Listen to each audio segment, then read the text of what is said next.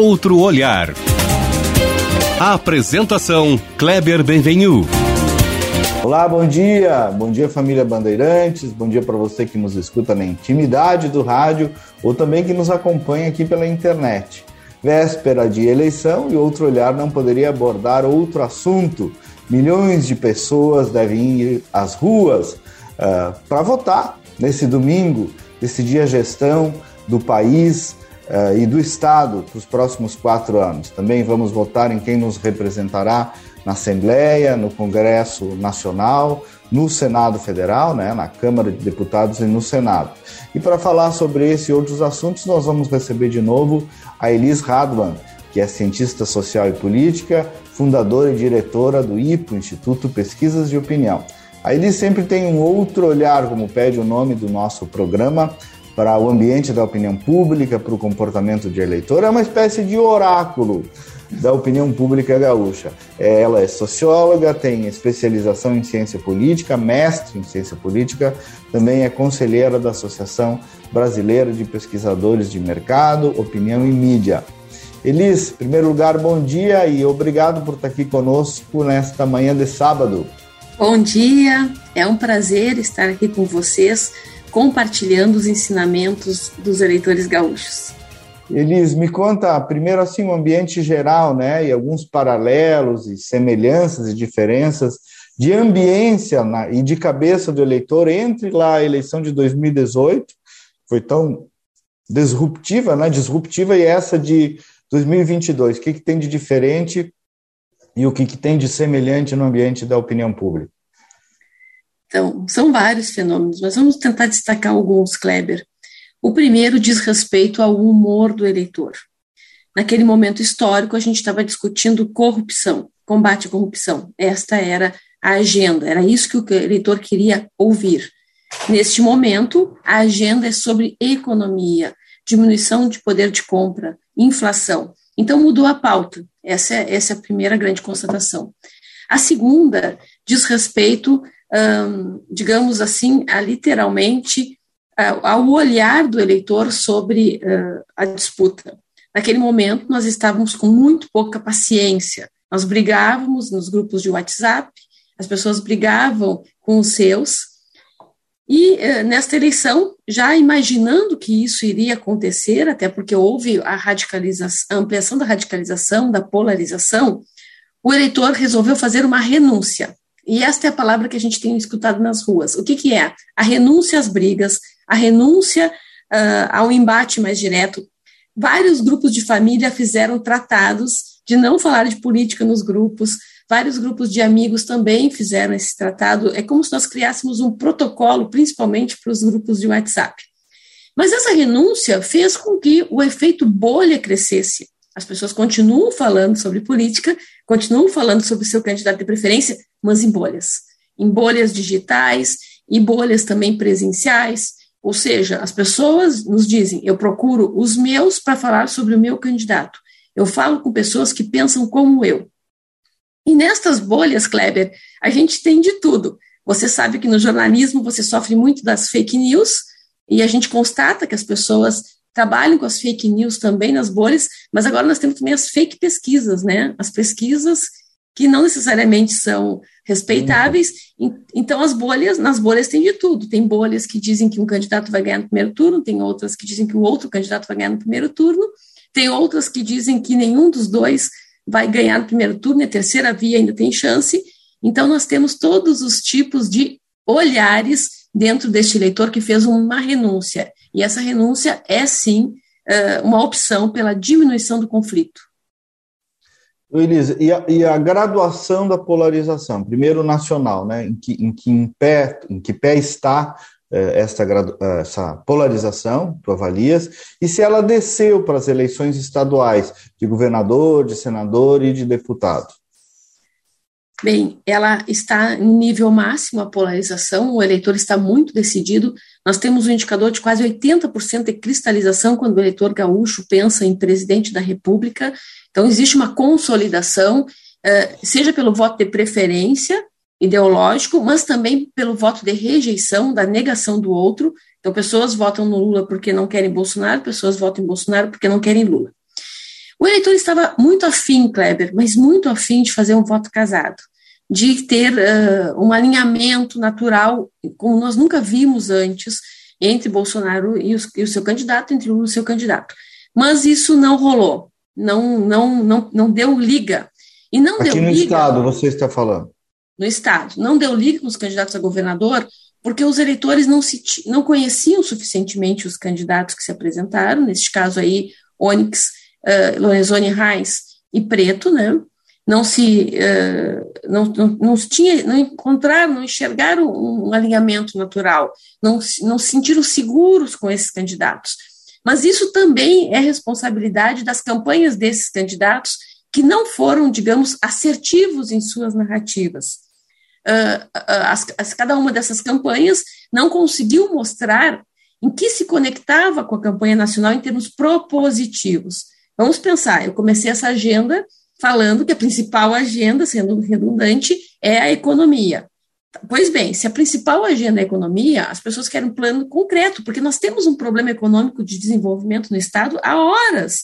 Nós passamos pelo governo Sartori ali, fazendo o descortinamento da dívida, passamos no, pelo governo Eduardo tentando fazer o enfrentamento da dívida, mas nós não entramos na agenda do desenvolvimento do Estado, que é esta agenda que o eleitor gaúcho quer. E os candidatos, então, que podiam fazer esse voto casado, esse alinhamento, eles tinham que ter um plano, um plano de desenvolvimento econômico, social e tecnológico para o Estado.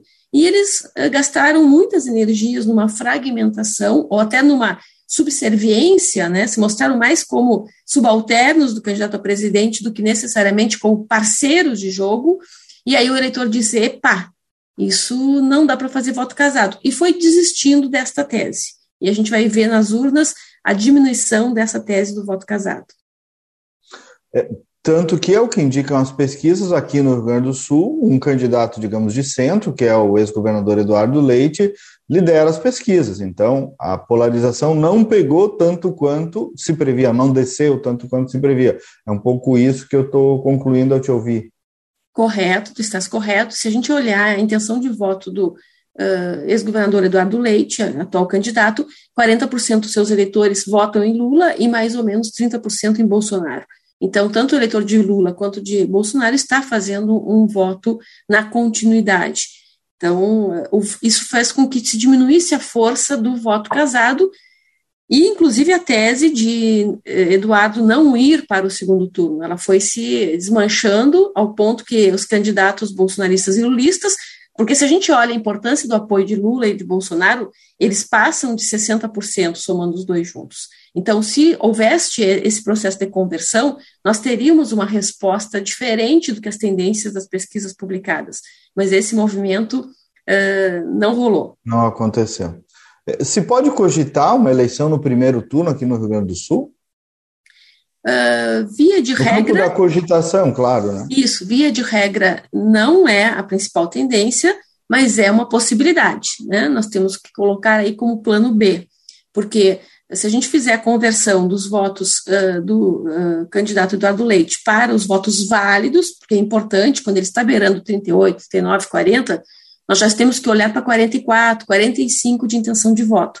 Esses 44, 45, uh, se o eleitor que faz o voto útil, que a gente chama eleitor de última hora, que é 9% do Estado, uh, 9% do Estado, ele pode fazer este movimento, porque Eduardo é bastante Leite precisaria... gente ainda bastante gente. Então, é improvável, mas é possível se tu quiseres uma frase assim, bem de finaleira. Perfeito. Perfeito. Ô Elis, tu estás dizendo, então, olhando de novo um pouco para a eleição nacional, que a graduação de peso das questões morais, dos valores, diminuiu muito em relação às questões uh, da economia.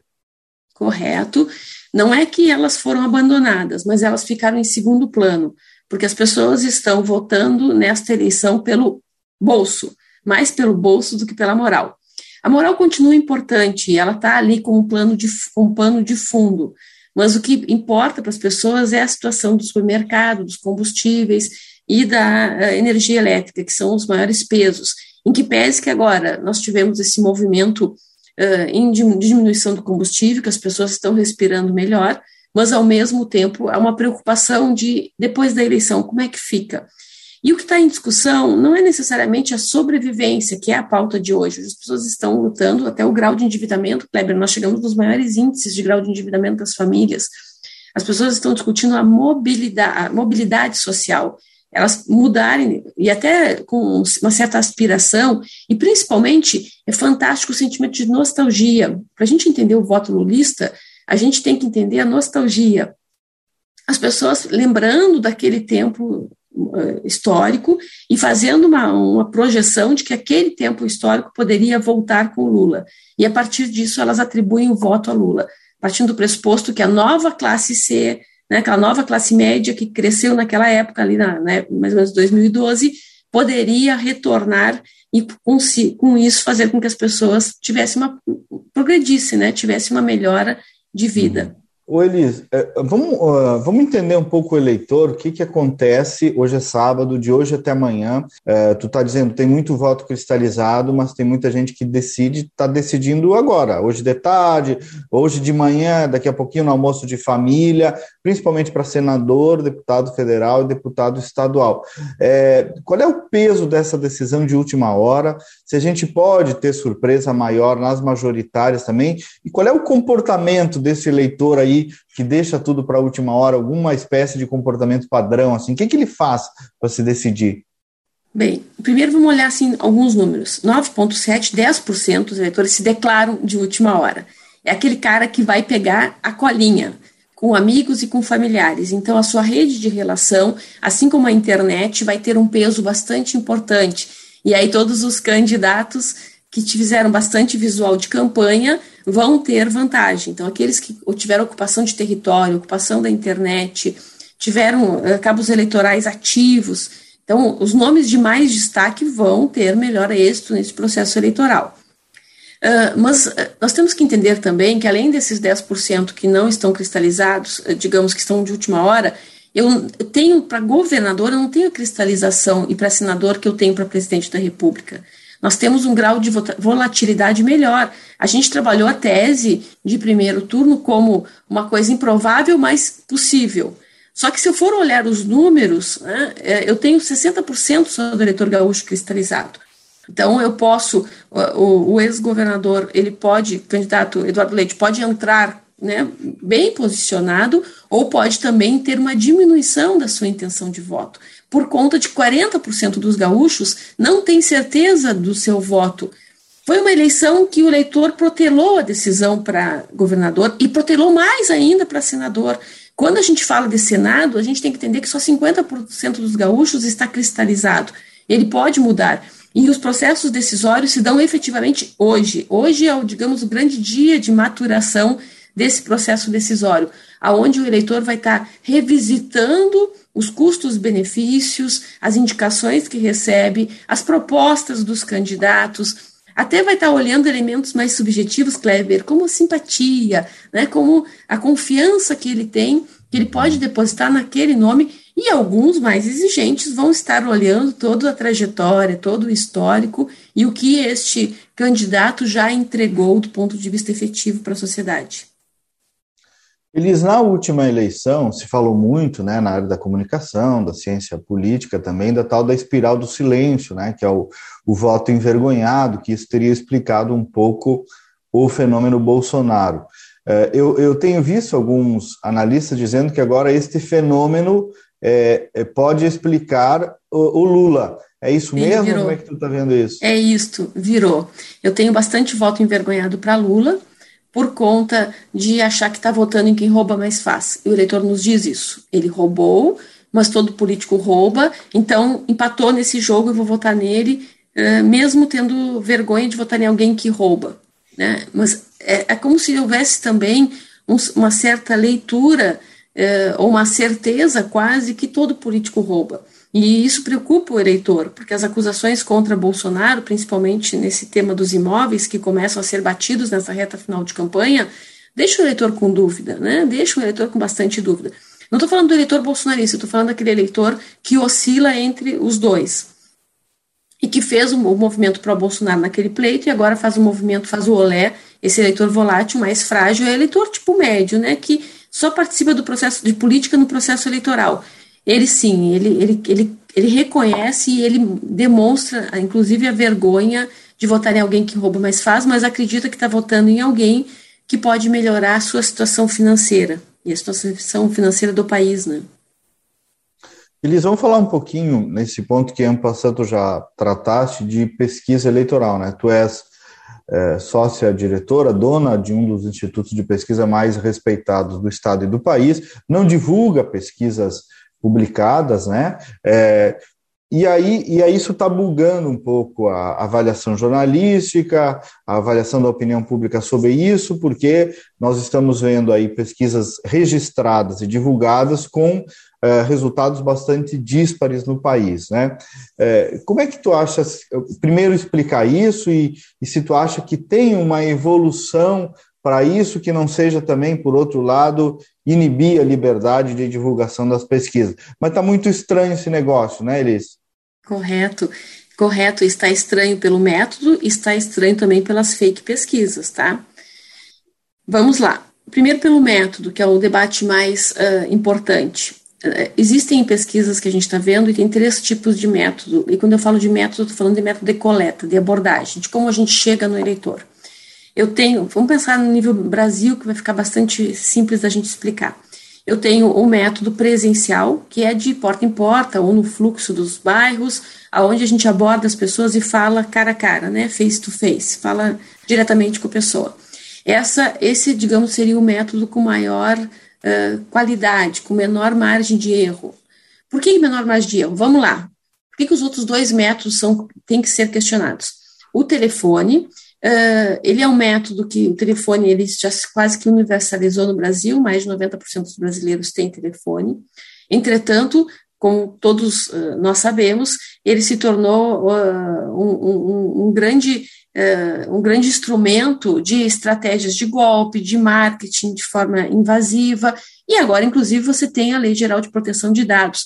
Então, isso dificulta o acesso por telefone. Quando a pessoa vê uma operadora que não é a dela, ou ela vê um número que não está salvo no seu celular, ela tende a evitar de atender. Então, isso já faz uma triagem né, qualitativa do público-alvo.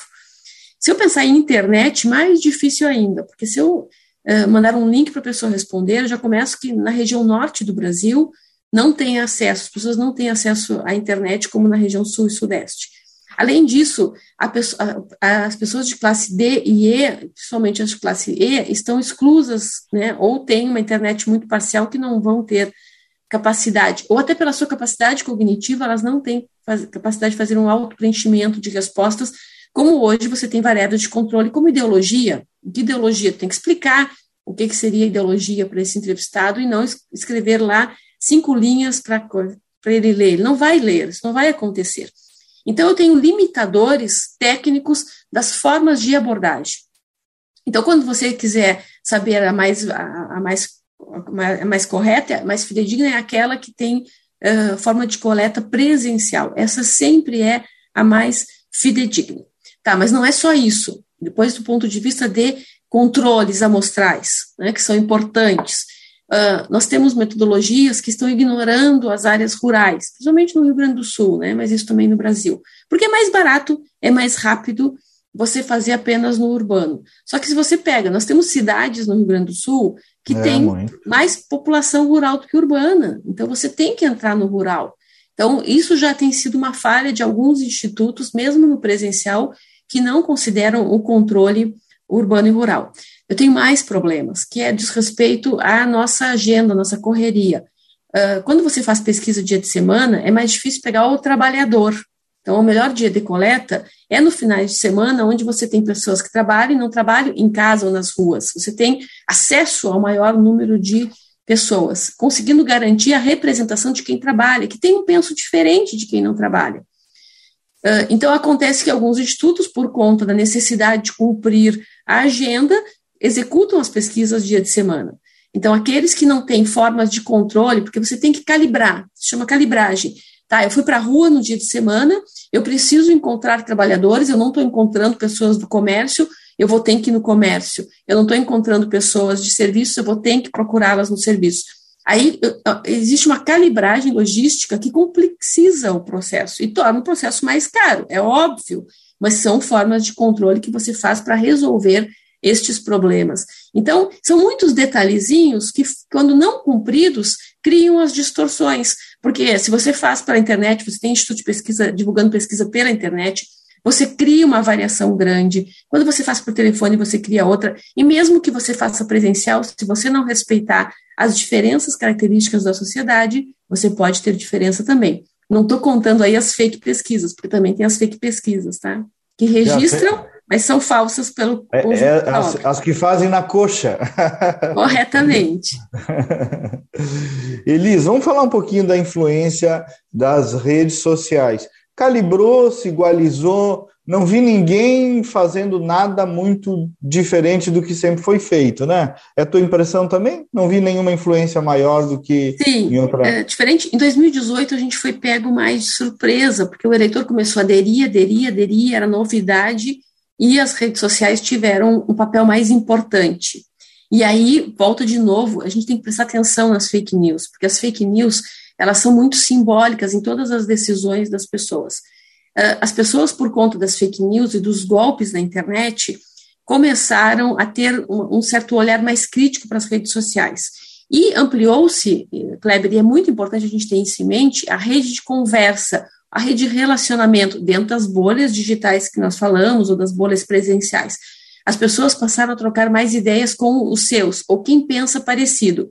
Então, elas usam a rede social como um, um canal de informação, mas ele, ela não é mais em si um canal decisório único, né, ou com aquela força que nós tivemos em 2018.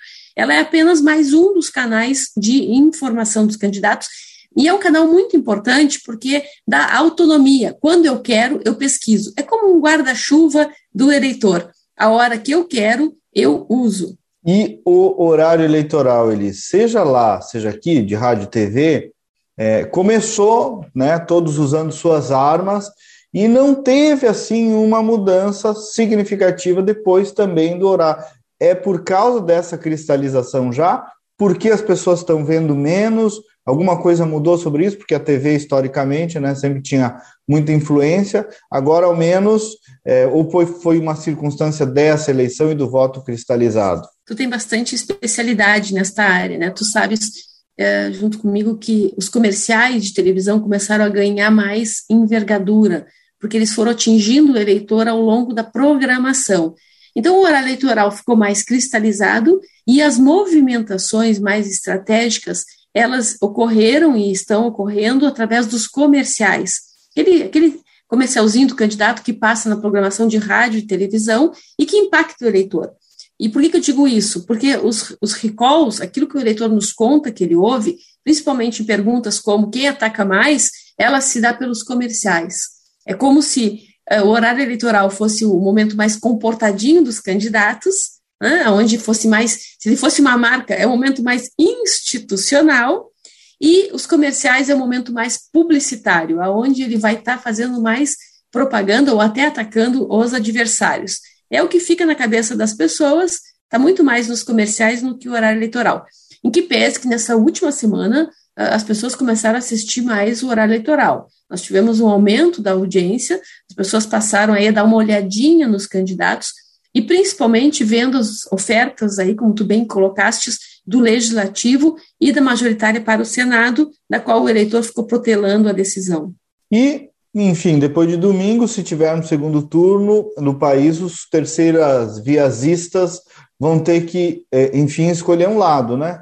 Sim, é, alguns já meio que definem, já estão apostando nos movimentos de cada um dos lados, partindo do pressuposto que Ciro ficaria neutro, né, faz, montaria aí uma, um, um espaço na neutralidade, assim como já fez em 2018, mas para a maioria do eleitor o, que vota na terceira via, ele não está votando na terceira via com a convicção do movimento dessa terceira via. Ele não está votando na Simone, na Soraya ou no Ciro, pensando o que, que o Ciro vai fazer depois. Ele está pensando que no primeiro momento ele não quer se comprometer com nenhum dos dois, porque ele não gosta de nenhum dos dois, e no segundo ele vai respirar fundo e ver com qual opção que ele, que ele fica, com um dos dois, ou se ele migra para branco e nulo, porque nós temos que ter em mente que uma parcela nós vamos ter maior participação agora no primeiro no, no, primeiro turno, diminuição de brancos e nulos, inclusive, mas no segundo, esta parcela de terceira via aumenta, porque a maior parte é eleitores brancos e nulos.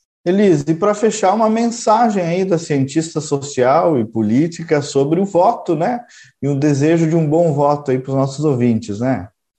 Ah, eu não posso falar do voto sem falar de democracia, ainda mais nesse momento histórico em que o eleitor olha de cara feia para a democracia.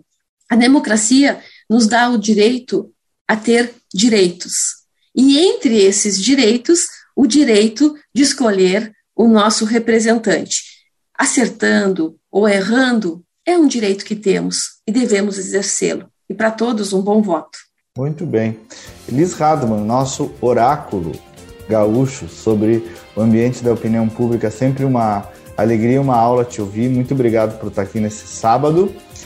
E o Outro Olhar volta na, no próximo final de semana. O programa é produzido pelos jornalistas Cassiane Osório e João Vargas, sob a coordenação da Critério Resultado em Opinião Pública. Você pode acompanhar esse e outros programas, bem como os meus conteúdos diários nas redes sociais. Basta procurar por Kleber Benvenu com GNU no final. Elis, obrigado. Obrigadão. Bom final de semana e até o próximo programa.